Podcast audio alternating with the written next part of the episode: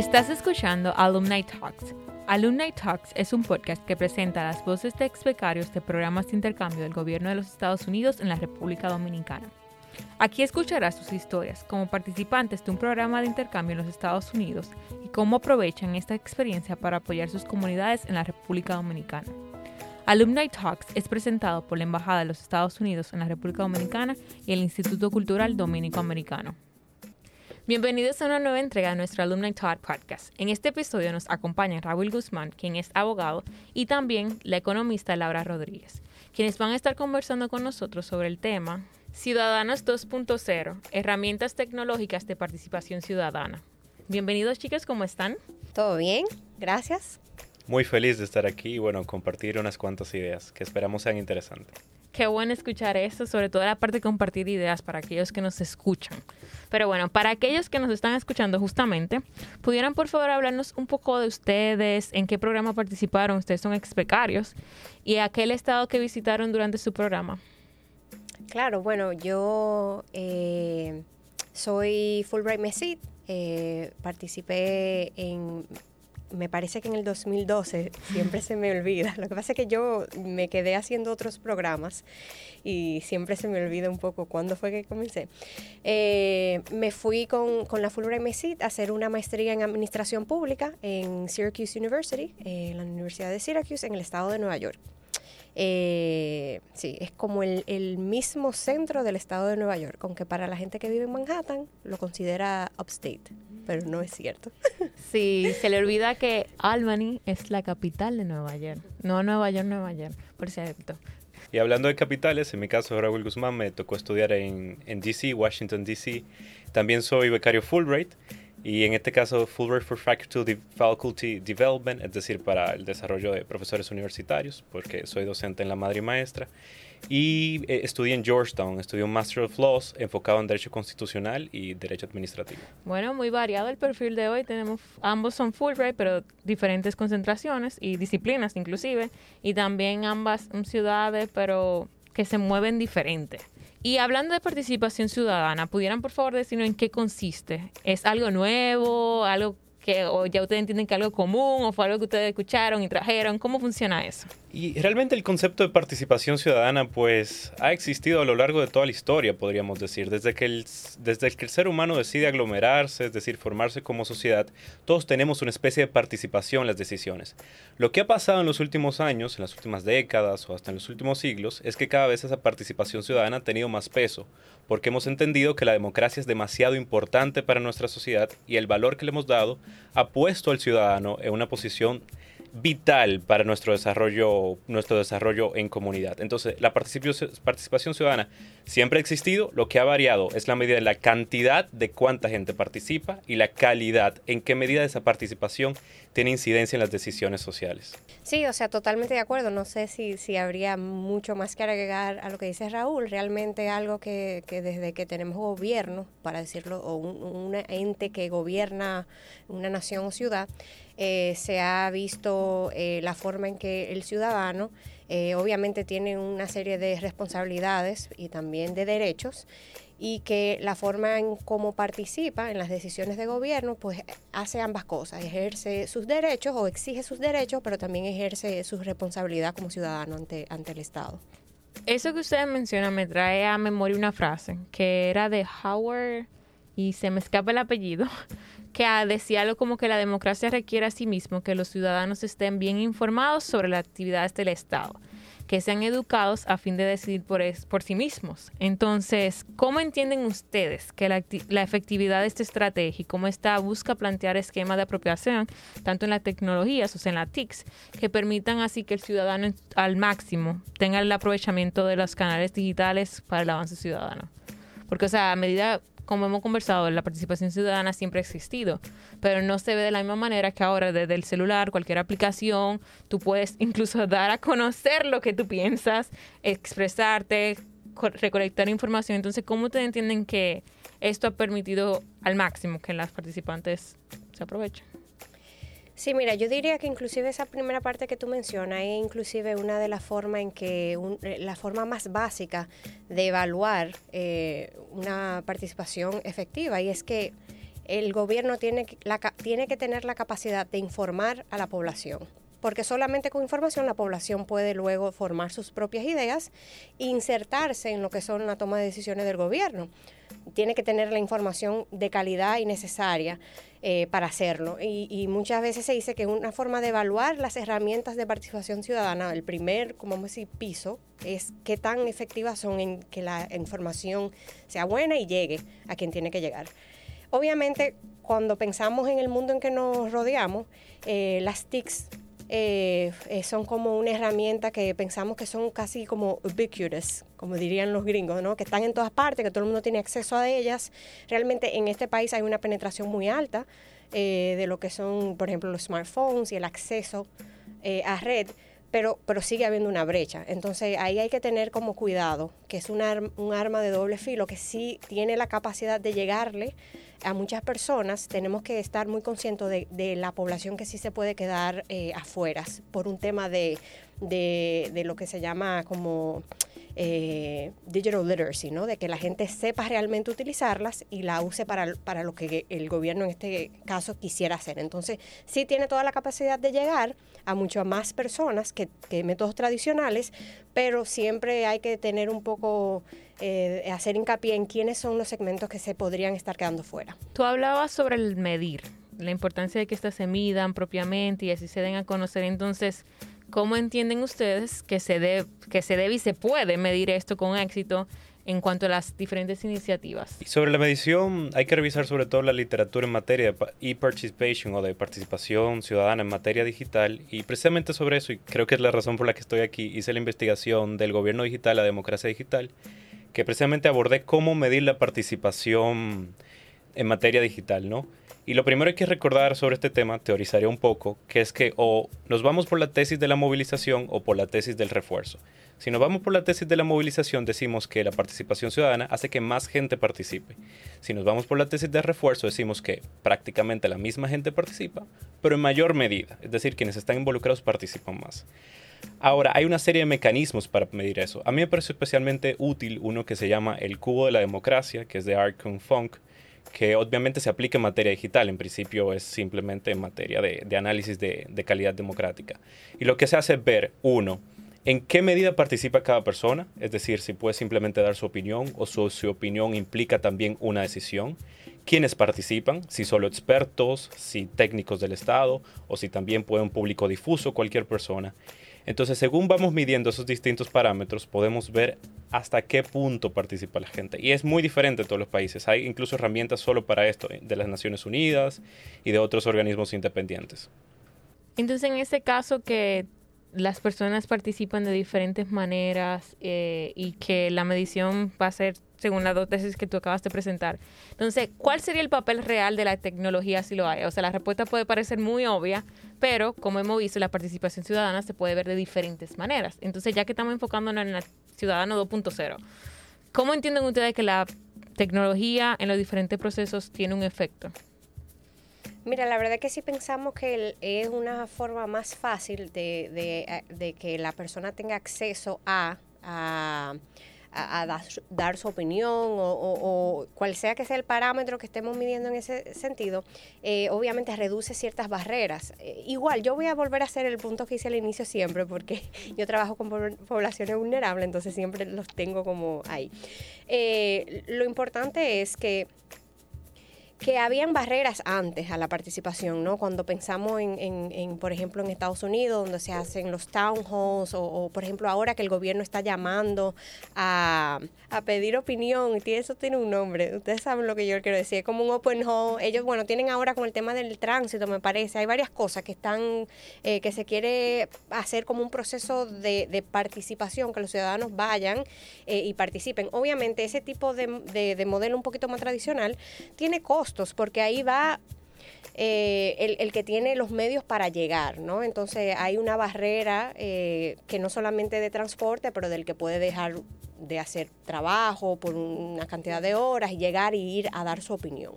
Y eso es como la, la eso es un poco como los esas barreras, mientras más altas, lo que hace que tú vas a, terminar con una, una, población más sesgada que llega ahí. Es como las encuestas que te hacen online. La gente que tiene muy eh, preferencias muy marcadas son las que usualmente las responden, ¿no? Porque eso les genera como mucha frustración o mucho o, placer hacerlo, ¿no? Entonces eso pasa un poquito con esos métodos un poquito más tradicionales.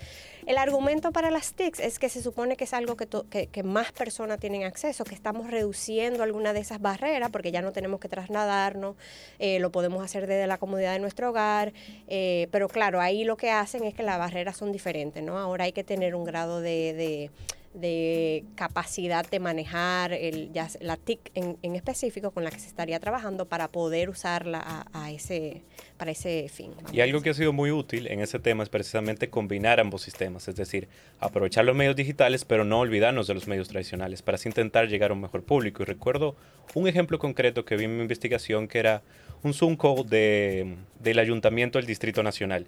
Y eso está increíble, porque la gente que normalmente no desea participar para no trasladarse al ayuntamiento, entonces lo puede hacer a través de esta vía. Pero también pensé mucho en el argumento que, que hemos hablado aquí, que es que qué tal de la gente que ni siquiera sabe cómo usar Zoom, que ni siquiera tiene acceso a Internet. Entonces, ¿cómo lo incluimos a ello? A ellos, dejando los métodos tradicionales por lo menos para que tengan la oportunidad de participar.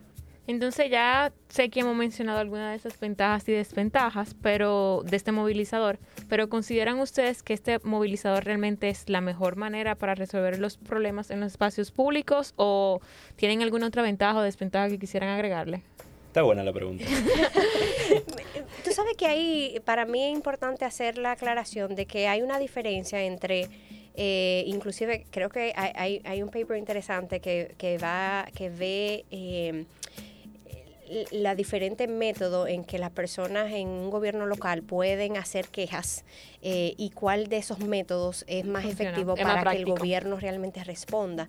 Ahí la pregunta es realmente cuando estamos hablando de participación ciudadana y de, y de hacerle una evaluación a un método de participación ciudadana, realmente el, el que la disyuntiva se resuelva o no se resuelva o cómo se resuelva no es lo que, lo que mide... Eh, qué tan eh, eficiente o, el éxito de un método de participación ciudadana, porque lo que estamos buscando es que, que los ciudadanos eh, participen. Entonces eh, es un poquito diferente, o sea, lo que estamos, lo que queremos es que el ciudadano se integre al proceso de, toma de decisión, de su opinión, sea parte de eso, se sienta empoderado de ese proceso.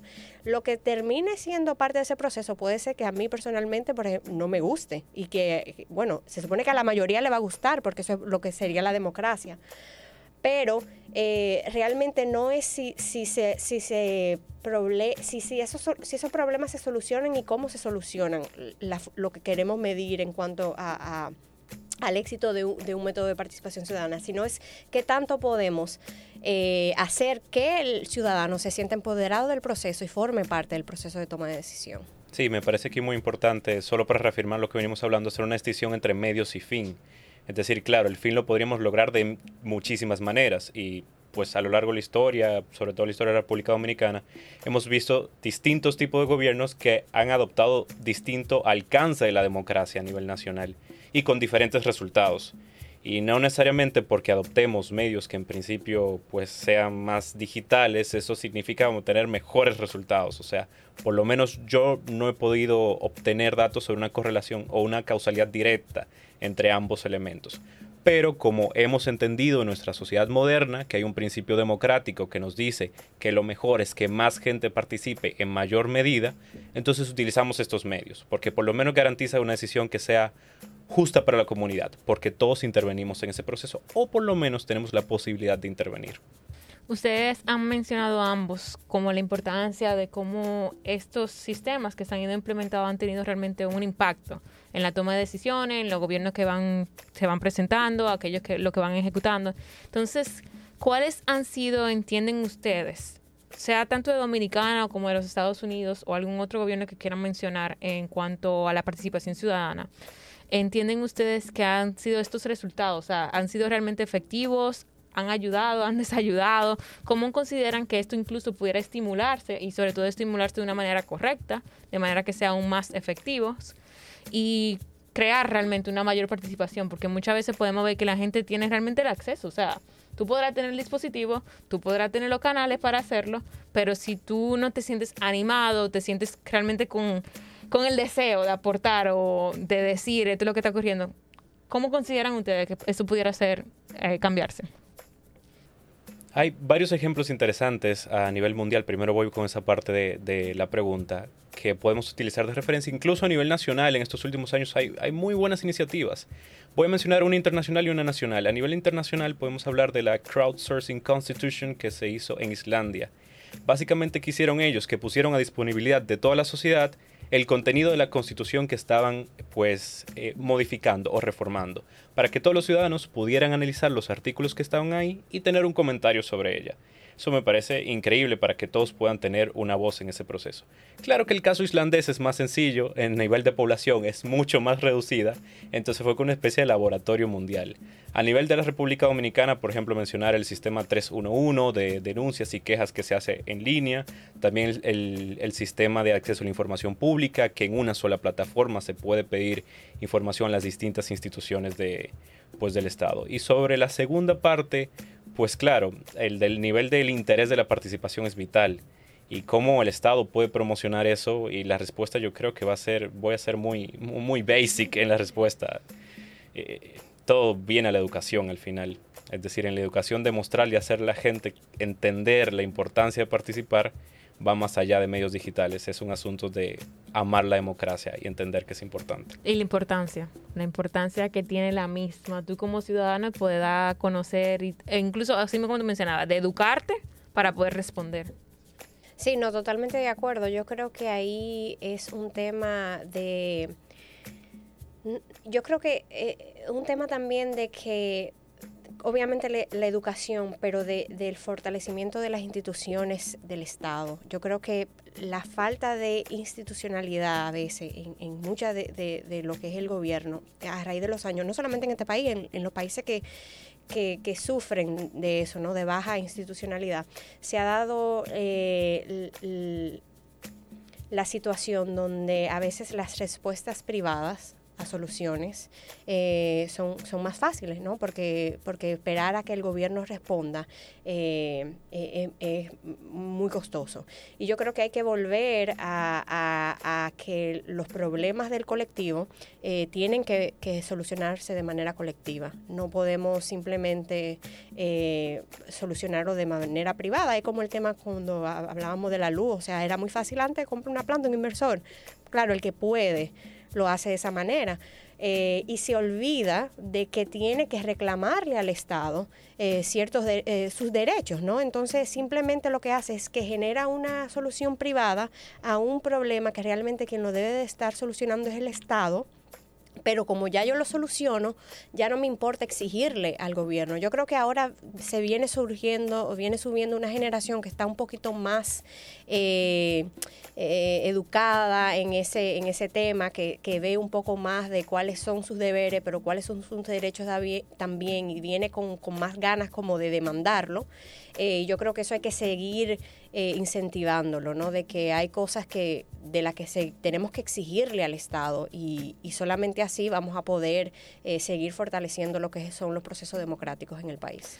Bueno, entonces bien como tú mencionas, al disponer de estos diferentes canales, incluso como tú mencionabas el 311 y los otros que tú mencionaste, hacen que estos procesos comunicativos de doble vía, porque el gobierno recibe, el gobierno responde, en el caso particular de los gobiernos, se ha vuelto una obligación realmente de escuchar lo que dicen sus electores y responder coherentemente a esos requerimientos, sobre todo para los próximos eh, eh, campañas de gobierno, que esta información le hace muy útil. Entonces, en este sentido, ¿qué consejos ustedes le darían a los ciudadanos que nos escuchen? Estamos hablando de la población civil con el uso de las herramientas tecnológicas para la participación ciudadana. O sea, ¿cómo ustedes consideran que pudieran utilizarla efectivamente para que cuando los gobiernos vayan a escuchar, realmente escuchen? Yo diría primero informarse de las plataformas que ya existen y hasta qué punto pueden usarse esas plataformas.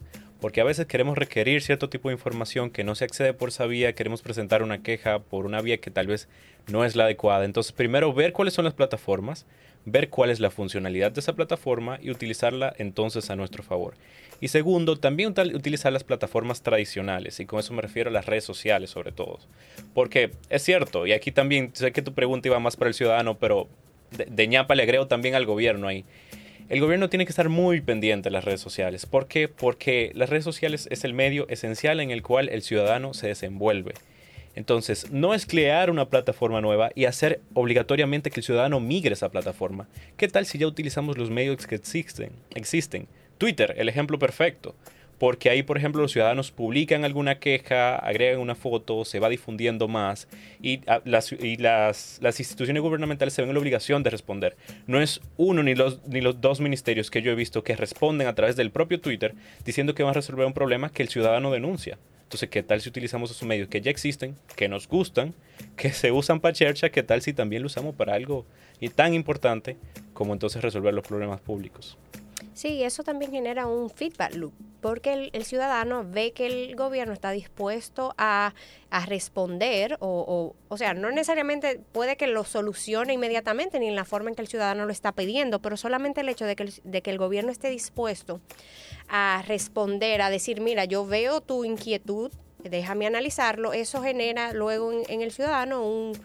Eso es como el, trigger behavior reward, como una eh, un sentimiento de, bueno, yo no estoy hablándole al, al, vacío, el gobierno está ahí, está pendiente, está respondiendo, entonces la próxima vez que, que, haya otra cosa que yo tenga que reportar, lo voy a, lo voy a hacer, porque tuve una buena experiencia.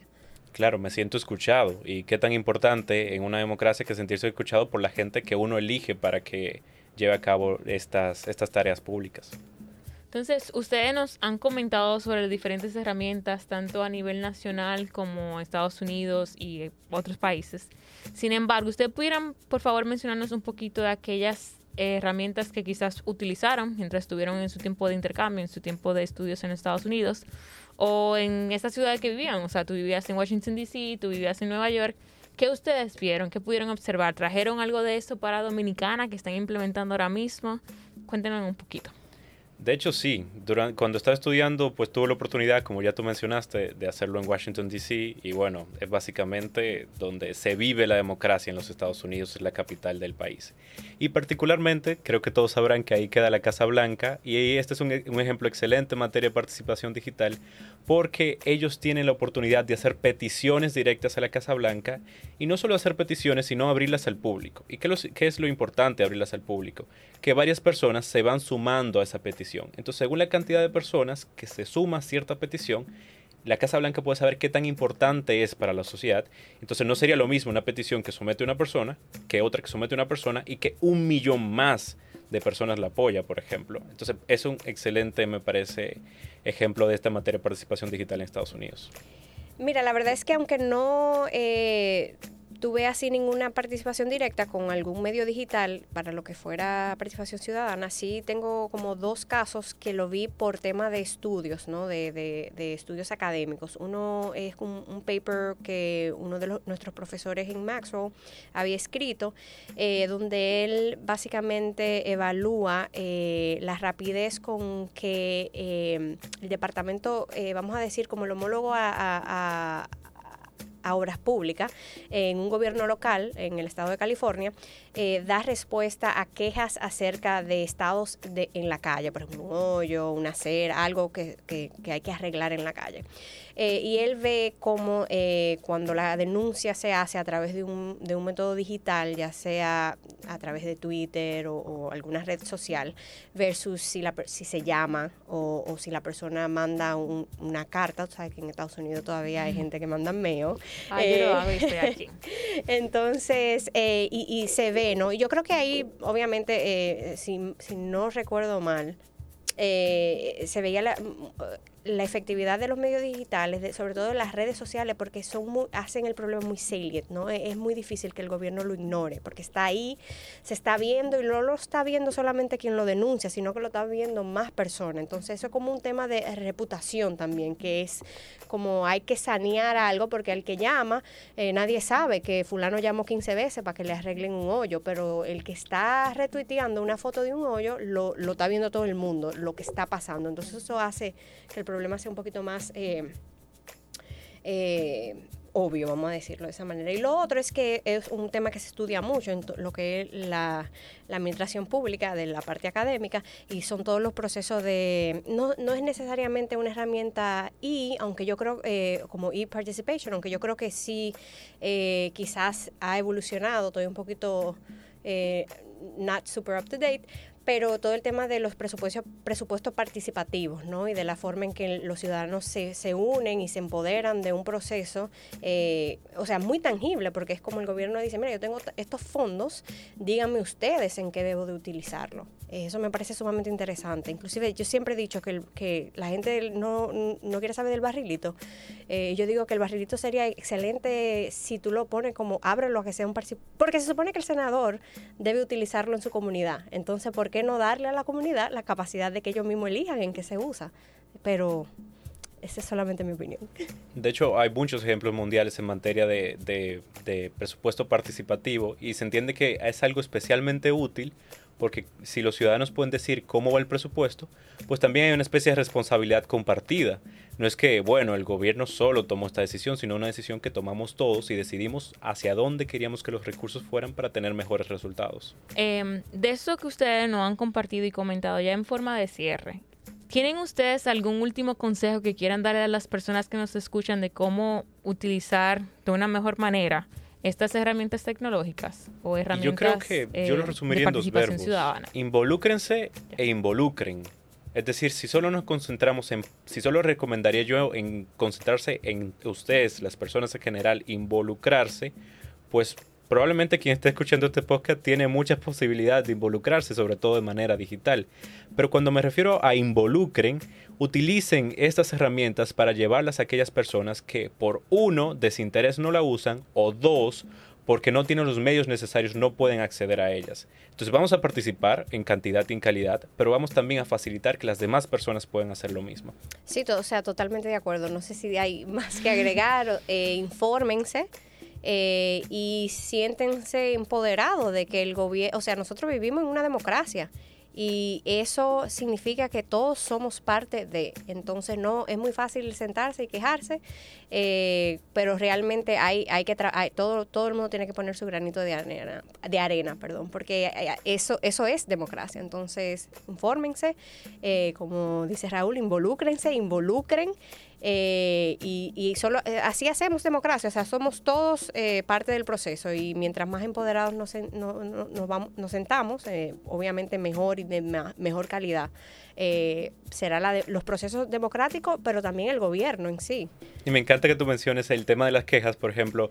No se quejen tal vez tanto en privado, pero quéjense a través de las redes sociales, taguen a la institución y mencionen, informen para que puedan entonces buscar una solución al problema. Y, es más, como tú dices, ni siquiera quéjense. O sea, si quieren quéjense, pero agreguen también su, su propuesta de cómo resolver la situación. Creo que sería muy útil. Y sobre todo, como bien mencionaban ahorita, hay una responsabilidad compartida.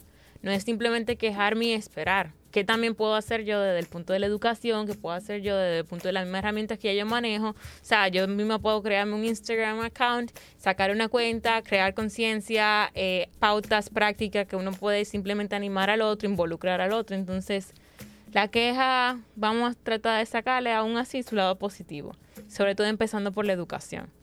Bueno, muchas gracias a ambos por acompañarnos en este episodio y a ti que nos escuchas te esperamos en una próxima entrega. Gracias chicos. Gracias. Puedes escuchar este y todos nuestros episodios en Spotify, Apple Podcasts, Google Podcasts y YouTube. Suscríbete en tu plataforma de podcast favorita y activa las notificaciones para que no te pierdas ningún episodio.